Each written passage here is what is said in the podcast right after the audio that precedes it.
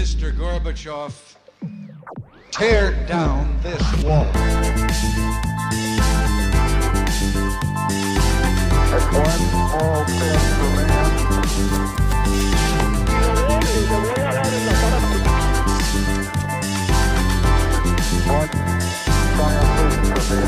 Hola, buenos días a todos y bienvenidos a un nuevo programa de Acá Parchando. Hoy la verdad que vamos a hablar de un tema del que a mí me gusta bastante, creo que pues los que siguen el podcast actualmente y que ya me lo preguntan mucho saben que dentro de poco tengo el examen de la AMB, que ahorita el desempleo lo estuve dedicando a, aprender un poco de, de, la bolsa, que es un camino que quiero tomar en mi vida y de, y de la economía, que creo que siempre, aunque mi carrera fue el derecho, siempre tuve como un amor escondido por la economía y ya salió a la luz cuando uno, cuando uno se vuelve más grande.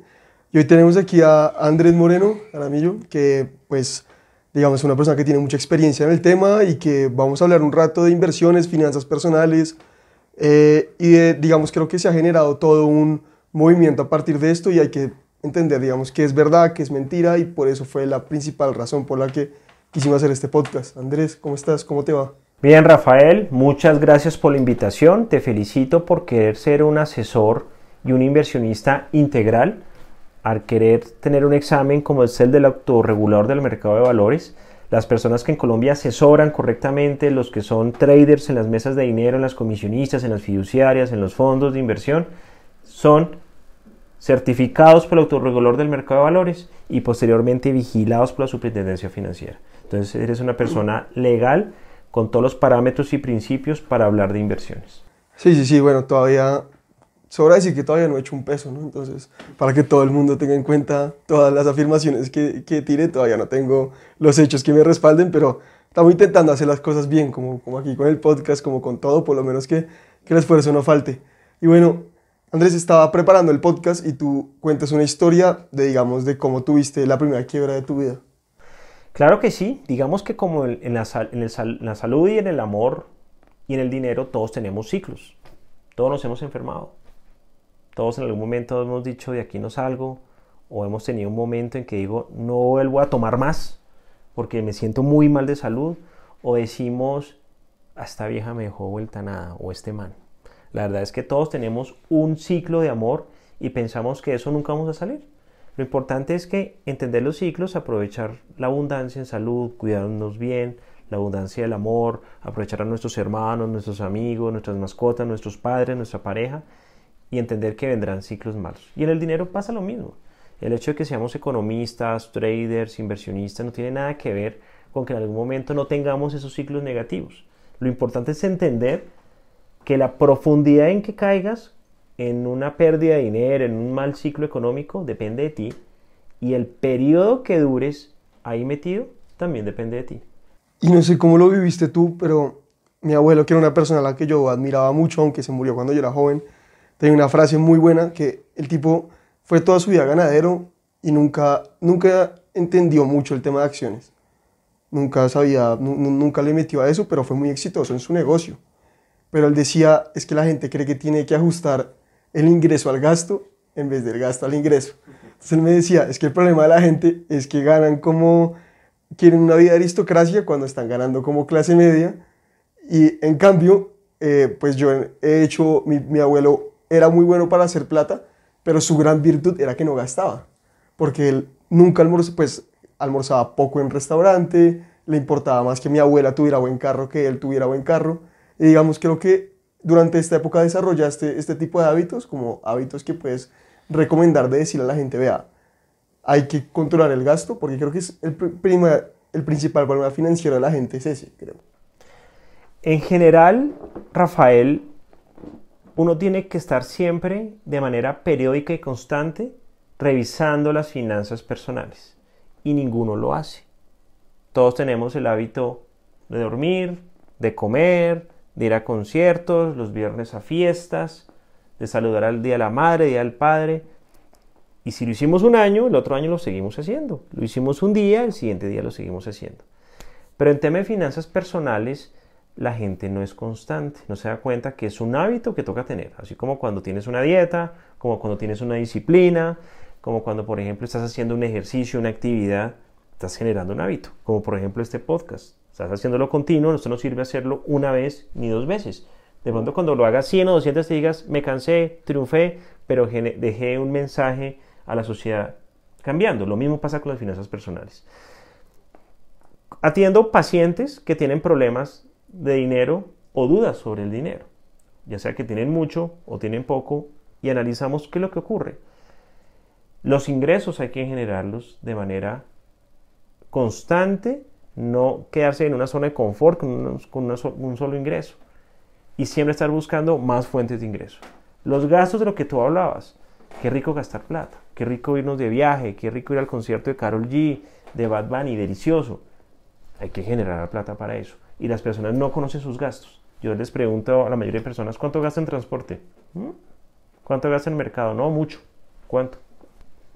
¿Cuánto gasta en diversión? No, no sé. Porque nadie hace un ejercicio constante y a veces anota en un cuaderno una semana y dice ya. Una semana multiplico por cuatro y eso no es así. Y en tema de las deudas, la mayoría de personas se quiebran por un mal ejercicio de deudas.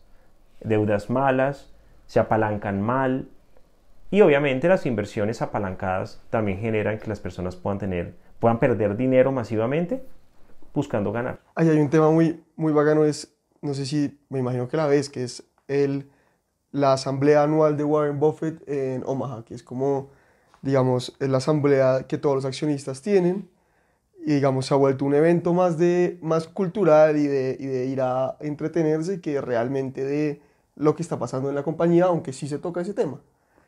Y hay un, creo que es la del 99, que la estaba viendo hace poquito, que una persona le dice que cuál es la mejor inversión que puede hacer en este momento, que es la que todos queremos saber. Y Warren Buffett le responde, ¿usted tiene deuda de tarjeta de crédito? Y ella le dice, sí, páguela, porque es muy difícil que algo le rente como lo que se está pagando de tarjeta de crédito. Y creo que todos estamos buscando, todos estamos buscando el, el siguiente, la siguiente fiebre del oro, que es, digamos, una idea que pasó en California, en un punto que es que todo el mundo se fue a California porque porque en California había oro y entonces, digamos, cuando ven el, cuando ven el, el equipo que son los Golden State Warriors, es por, y, y, todo el Golden Gate y eso, es porque realmente en California sí hubo oro y todo el mundo se fue por esta fiebre. La gente migró a este estado a hacerse rica. Y digamos, mucha gente, la gran mayoría, no encontraron oro. Mucha gente solo compró casas, se endeudó y migraron cuando, y el estado quedó con mucha población, pero muy pocos con oro. Y digamos, creo que todo el mundo está buscando, pasó con el Bitcoin, pasa con las acciones, está buscando eso en vez de simplemente controlar su tarjeta de crédito, que tiene que ser lo primero. Sí, infortunadamente las personas buscan como una tendencia general la plata fácil y rápida. Sacar al estadio con un solo negocio. Entre más jóvenes mejor. Entonces, las criptomonedas llegaron para eso. No, pues se puede hacer uno rico, compra, compra 500 a 1000, ya vale 60 mil. Entonces eso es comprar y ya. Nadie crea algo para que tú te vuelves rico, Rafael. Y la abundancia que tengas en tu vida y la generación de capital depende de lo que tú hagas con tu tiempo generando ingresos y administrando capital, no lo que otro haga. Entonces buscando un boom, claro, toca moverse en las industrias, toca saber qué es lo importante, de dónde está el negocio, dónde está el desarrollo del mundo. Pero es tu destreza manejando tu tiempo, facturando tu tiempo y administrando tus inversiones que te esa abundancia. Entonces, eh, la fiebre del oro, la fiebre de las criptomonedas, eh, las pirámides y vendrán otras. Me acuerdo hace 20 años, Forex. Todo el mundo quería hacer Forex y quería volverse trader, de Forex. Y realmente el negocio no está ahí. No, sí, es, es muy interesante lo que pasa y como, y digamos que Digamos que hay, pues obviamente Warren Buffett es como el personaje referente, pero el tipo, su gran virtud es la paciencia, o sea, y la manera de cómo él utiliza el interés compuesto, que es otro tema que quiero tocar contigo, que es que todo el mundo que habla de inversiones te habla del interés compuesto y, que, y como es la octava maravilla del mundo, digamos, entre, y funciona para todo, para las relaciones que uno tiene, para los trabajos, el día a día y de siempre acumular algo que produce interés compuesto, lo que realmente produce retorno a futuro. Y es algo que la gente, digamos, que la gente se le olvida mucho en el tema de, las inversiones y de la plata. Todo el mundo quiere que le suban el salario, pero mucha gente, digamos, si alguien invertía en, un, en el S&P 500 en 1990 invertía 10 mil dólares va y no lo toca, va a tener mucha más plata que mucha gente que tuvo una carrera laboral exitosa. Y eso es algo que la magia del interés compuesto no es algo que uno le enseñe mucho en su, en su vida. A nadie nos enseñaron eso. Algunos tenemos la herencia de nuestros papás, eh, con buenas y malas prácticas, pero en los colegios y las universidades deberían enseñar eso, porque sin importar cuál es la carrera que vamos a hacer, ingeniero, eh, diseñador, eh, psicólogo, administrador, todos vamos a ganar dinero. Venimos al mundo a consumir, a ganar plata, a endeudarnos, a cumplir nuestro sueño. Y nadie sabe administrarla, increíblemente. Es algo increíble. Todo el mundo, necesitamos comer, todos sabemos cocinar algo. Y en pandemia todos aprendimos más. Pero administrar las finanzas nadie lo sabe hacer. Mira, Warren Buffett empezó muy joven. Entre más joven empieces, mejor. Warren Buffett construyó su fortuna en décadas, no fue en meses, en décadas. Encontró una manera de, ver las empresas que generaban flujo de caja importantes para que, las, para que esas inversiones generaran liquidez y volver a reinvertir. Las personas como asesor financiero me entristece decir que muchas veces no son constantes, empiezan un plan de ahorro y al año, a los seis meses, se aburren y se van. Piensan que por meter un dinero en un fondo, en unas acciones, se van a aplicar rápidamente, no tienen paciencia, se retiran rápidamente hacia otro tipo de ejercicios, la cultura de ahorro e inversión es muy mala y no piensan en invertir a 10 o 20 años. Cuando le preguntan a Warren Buffett cuál es el mejor momento para invertir, él siempre responde hace 10 años. Y si le preguntas en 5 años, él te va a decir hace 10 años. Hay que empezar ya a invertir. El mejor momento es ahora, empezar a acumular. Entre más incertidumbre, entre más precios caídos hayan, mejor pero la gente es a montarse en una burbuja. Mira cuando el dólar empezó a subir 4.000, 4.500, 5.000, me acuerdo, llegó a 5.000, todo el mundo me llamaba enloquecido, ¿dónde compro dólar? Pero que no compraste a 3.600, que estaba hace cuatro meses a 3.600. ¿no? Hoy el dólar cayó ya de 5.100 a 4.100 y nadie se acuerda del dólar. Entonces, es, la gente es mucho más reactiva, les gusta montarse en las tendencias porque lo ven más fácil, es más rápido, alguien ya hizo el trabajo, pero no compran lo que está más barato, no tienen paciencia porque tienen que esperar, porque no les gusta eh, pensar en el largo plazo. Pero conoces la palabra FOMO? Sí.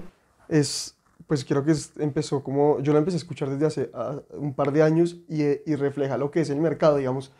Eh, yo ahorita estoy haciendo el esfuerzo de leerme el libro de Ben Graham y él cambia, pues te cambia mucho la noción de cómo funciona la plata, las acciones y todo esto, porque él te habla de un péndulo, de cómo el mercado, el inversionista inteligente es el que sabe, pues cuando hay una acción sobrevalorada la vende y cuando está infravalorada la compra. Y la gente se quiere montar en, digamos, ve que el dólar va a subir y quiere comprar dólares porque es lo que llaman la falacia de la mano caliente, que es en básquet, cuando un jugador, siempre que un jugador lanza un tiro libre en básquet, hay un 50% de que lo meta, para algunos mucho más, dependiendo del jugador, pero siempre es la misma posibilidad. Y la gente cree que porque metió tres seguidos, sube esa probabilidad, siendo que son eventos separados y comunes. Y con las inversiones pasa lo mismo. La gente dice que esta acción ha subido tanto y tú lo que tienes que entrar a analizar es si la acción está barata o cara, no si ha subido o no, pues como principalmente. Y es algo que la gente como que no... Es muy difícil de explicar porque la plata de la gente, la gente tiene una relación con la plata que quiere...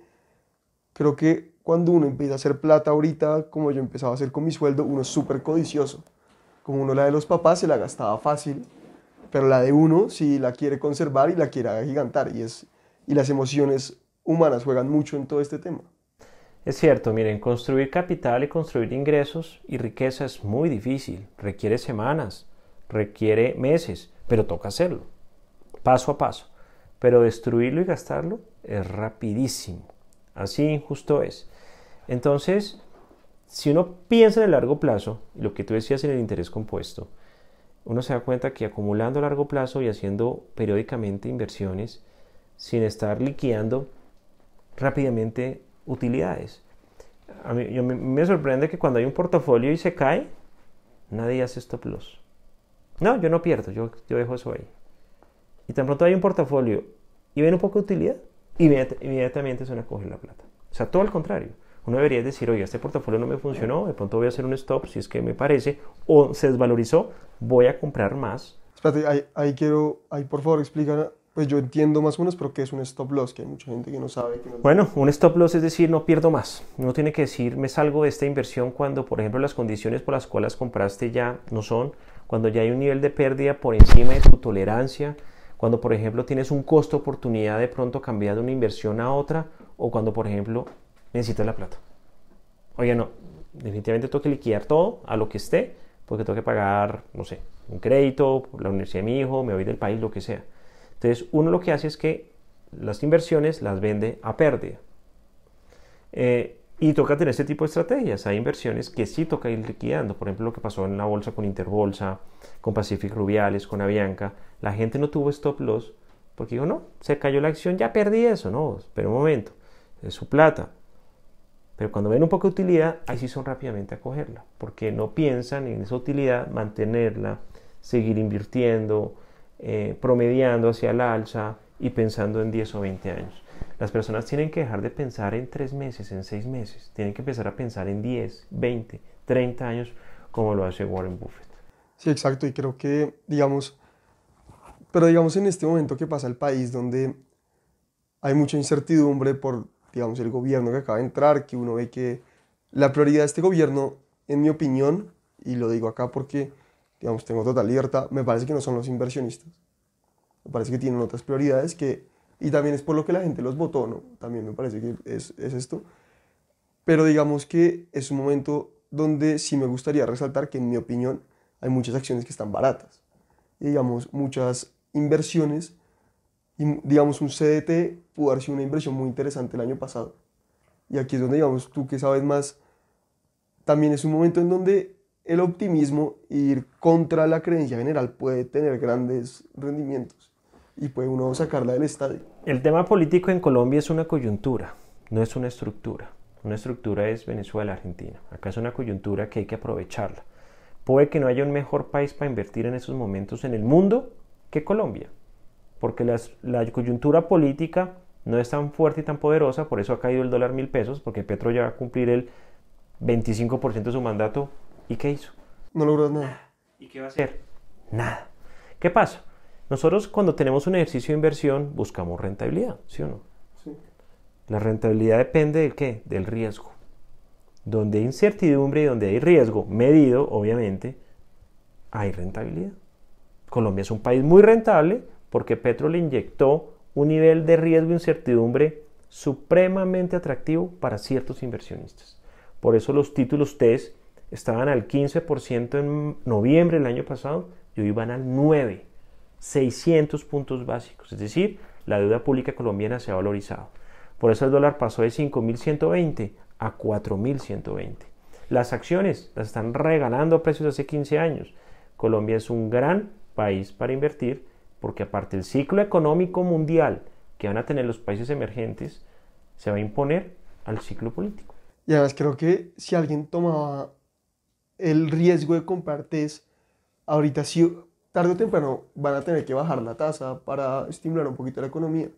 Y ahí, digamos, hay una relación inversa entre el precio de los TES y la subida de la tasa, que es muy interesante, que creo que todo el mundo debería saber, y que puede haber, puede haber muchas oportunidades y en esto quiero ser muy enfático y como disco rayado, si la gente es contraintuitiva al sentimiento, o sea, el mercado no le importan los sentimientos y la gente que se deja llevar por una falta de disciplina emocional paga unos platos rotos muy caros.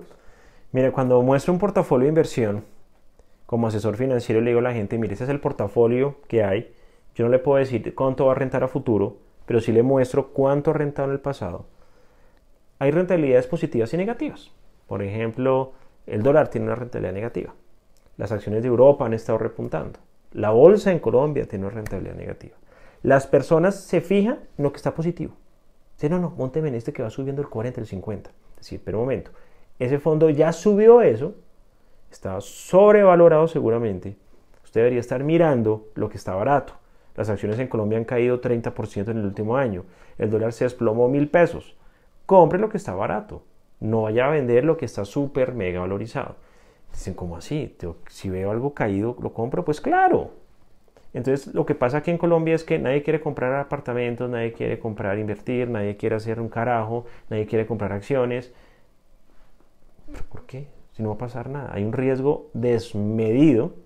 Obviamente, pues hay gente que tiene razón para decir lo que dice, pero es un gran país para invertir. ¿Sabes qué va a esperar la gente? Que las acciones se disparen de precio para comprar. Que los apartamentos y la finca raíz se multipliquen para ir a comprar. ¿Ya para qué? Están haciendo la tarea al contrario. Este es el momento cuando nadie quiere invertir, cuando nadie quiere comprar, cuando todo está barato, es cuando toca invertir. Totalmente de acuerdo. Y digamos, ¿qué hábito alguien tiene que, a toda persona que quiera ser saludable financieramente para ti, qué hábito tiene que evitar sí o sí? Porque hablamos de deuda, de todo, pero ¿qué hábito sí o sí tiene que, que evitar? Hábitos, educarse, siempre estar aprendiendo. Yo llevo en esto 21 años y nunca he dejado de aprender. En los últimos tres años aquí tuvimos todos un doctorado con lo que pasó con las tasas de interés, con la inflación, con el desempleo, con todo lo que ha habido. Nunca dejar de aprender. Un país y una sociedad más educada es mejor empresario, es mejor empleado, es mejor familia y sobre todo elegimos mejores gobernantes. El segundo hábito que les digo a todos es que las inversiones no sirven para pagar deudas, uno no invierte para mejorar sus ingresos, uno no invierte para mejorar sus gastos, uno invierte después de un ejercicio de finanzas personales en donde tenemos capacidad de ahorro, ojalá podamos ahorrar el 50% o más de lo que ganamos y esa plata la invertimos en acciones y en fondos a largo plazo. El hábito es siempre estar con esa fórmula. Tiene que ganar más de lo que sale y sobre todo tener buenas deudas, deudas que se valoricen, educación, invertir en la propia empresa, en el proyecto para generar más ingresos, deudas hipotecarias. La finca raíz siempre se está valorizando cíclicamente en Colombia y dejar de pensar en el corto plazo y en inversiones rápidas de alto riesgo que nunca generan absolutamente nada. Totalmente de acuerdo. Y hay un tema que quiero tocar ahí que es el de la deuda. Y es que, digamos, uno... A mí me enseñaron a temerle a la deuda. Y creo que hay mucha gente al revés, que le encanta la deuda. Y en, en los dos extremos, si me tengo que quedar con uno, prefiero el mío. Pero tampoco es saludable porque la deuda puede ser una gran posibilidad, digamos, cuando hay época de baja tasa de interés, puede ser una época totalmente para endeudarse. Y digamos que ahí es cuando la gente a mí me impresiona mucho que nosotros sepamos teorema de Pitágoras, pero no, no, entendamos bien la noción de interés. Y el interés es pues, el precio del dinero en el tiempo. Pero si yo logro financiar activos en, que, no se, pues, que se aprecian en el tiempo y no se deprecian, digamos, si saco una tasa ahorita que está cara para comprarme un carro, pues tal vez no es la decisión más saludable que puedo tomar. Pero si lo uso para cuando están bajas, para comprarme una casa que se valoriza en el tiempo, como tú bien dijiste, puede ser una decisión saludable. Y creo que la gente no tiene muy claro estas nociones. Eh, es completamente cierto. Mira, eh, las personas de una u otra manera bajan los brazos muy fácil a la hora de construir sus finanzas personales. Las personas se cansan, piensan que alguien les va a solucionar, piensan, le echan la culpa al gobierno, al ciclo económico, a la empresa, a la situación. Pero miren, de mis clientes de 20 años que llevo atendiendo y son miles, las personas que tienen una buena abundancia financiera no eran personas que necesariamente venían de muy buenos recursos o que habían estudiado quién sabe dónde, sino son personas que se pusieron a trabajar. No hay que temer a las deudas. Las deudas son buenas, hay que tenerlas eh, eh, pasado crediticio, hay que tener es buenas deudas. Entonces no hay que tener tarjeta de crédito, claro que hay que tenerla, pero si tú no tienes para pagarla a una cuota, no tengas tarjeta de crédito. Yo uso tarjetas de crédito para Uber, para hacer mercado, para ganarme descuentos, para poder adquirir ciertas cosas que quiero tener, eh, para eh, los puntos de fidelización, en fin. Pero las uso porque todo lo pago una cuota. Entonces, algunas personas piensan, por ejemplo, que la tarjeta de crédito o un crédito de libre inversión es una extensión del salario. Es una plata que ya se ganó y se lo merece. Y no es eso. Uno no tiene que evitar usar eso para financiarse, salvo que tengas un crédito algo, algo express, una contingencia, no, venga, saco un tarjetazo y, pues, y, después cuadro. Todos los millonarios viven endeudados, viven con deudas. Donald Trump tiene deudas. Eh, Warren Buffett se ha apalancado también. Es normal, pero buenas deudas a muy buenas tasas. Un escenario de bajas tasas de interés es para endeudarse y hacer negocios.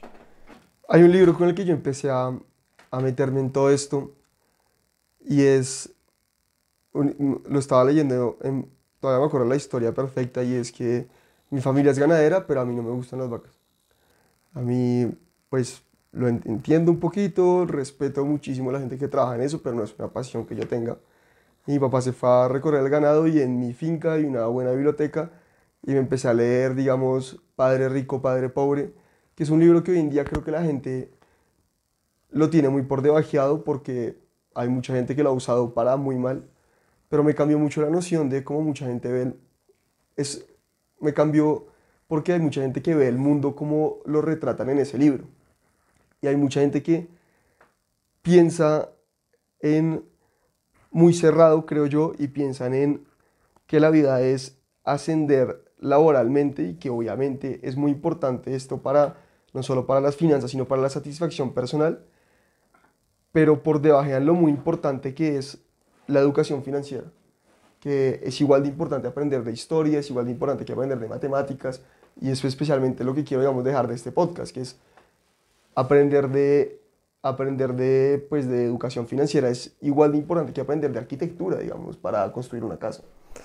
Es un hábito. Y adicionalmente, también me he dado cuenta que las personas exitosas eh, hacen dinero divirtiéndose en lo que les gusta hacer, en la destreza que tienen. Muchas veces logras esa destreza con lo que has estudiado. Por ejemplo, me gusta pintar, soy arquitecto, me gusta diseñar. Bien. Otras personas, no, no es así. Otras personas dicen, no, qué pena, yo soy abogado, pero a mí me encanta cantar. Yo soy abogado, pero a mí me encanta diseñar. Yo soy economista, pero me encanta programar. A veces sí estudio, a veces no. Y una de las maneras de diversificar ingresos es poniéndole cuidado a aquella destreza natural que te divierte, en lo que eres bueno y que la gente te pagaría por ello. Pero que lo menosprecias porque eso no da plata, de eso no voy a vivir. Claro que no vas a vivir de eso inicialmente, pero con el tiempo lo vas a poder potencializar. Qué rico ser como Messi, que le paguen a uno por lo que no le gusta hacer. A Messi le pagan por jugar fútbol y el man desde que tiene cuatro años no ve otra cosa que estar detrás de un balón. Así tiene que ser nuestra vida. Claro, hemos estudiado alguna cosa, algunos de pronto han estudiado cosas que dicen, bueno, con esto vivo, pero no es lo que me apasiona, me apasiona esto. Y más adelante, en mis colegas de la universidad hemos encontrado personas que se han dedicado a otras cosas y que de pronto hubieran estudiado eso, serían mucho más brillantes, pero en ese momento habían estereotipos. ¿eh? Usted estudia Derecho, estudia Medicina o estudia Economía. Todavía, todavía, creo que hay mucho. Ahora hay unas carreras nuevas y veo muchachos que no quieren estudiar ciertas carreras tradicionales, sino más bien dedicarse a su sueño, a lo que se creen buenos. Si tú eres bueno en algo, te va a ir bien. Eh, te va a ir bien si te nace, te fluye, si te divierte, si marcas diferencia frente a los demás, te va a ir bien. Ok, no, muchas gracias. Me pareció un mensaje muy importante porque creo que uno vive, creo que la gente tiene muy mala relación con la plata. Total, pésima. En este, como sobre todo en países Claro. Y no tiene nada que ver, claro, somos pobres y vivimos todos a ras por la mala relación con el dinero, pero también hay personas que tienen buen dinero y tienen una pésima relación. O sea, no ayudan, no invierten, maltratan, pésimos acreedores, eh, viven enfermos por el dinero. Conozco personas muy ricas en mi medio que viven sufriendo, estresados, eh, con ataques cardíacos, porque ya piensan en la descendencia, en la sucesión y no saben realmente eh, qué va a pasar más adelante. Entonces, eh, tener mucho dinero no quiere decir que no una buena relación con el dinero, pero seguramente tener poco sí tiene mucho que ver con no tener una buena relación.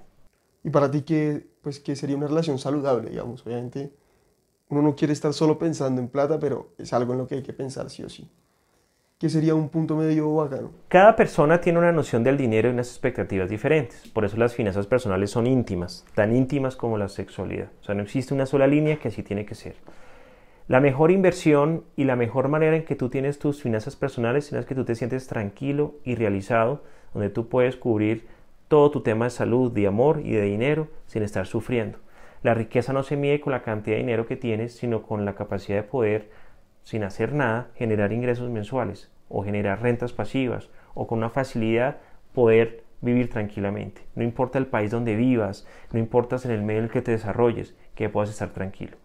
Eh, hay muchas etapas. De pronto para un joven la tranquilidad financiera es estar construyendo.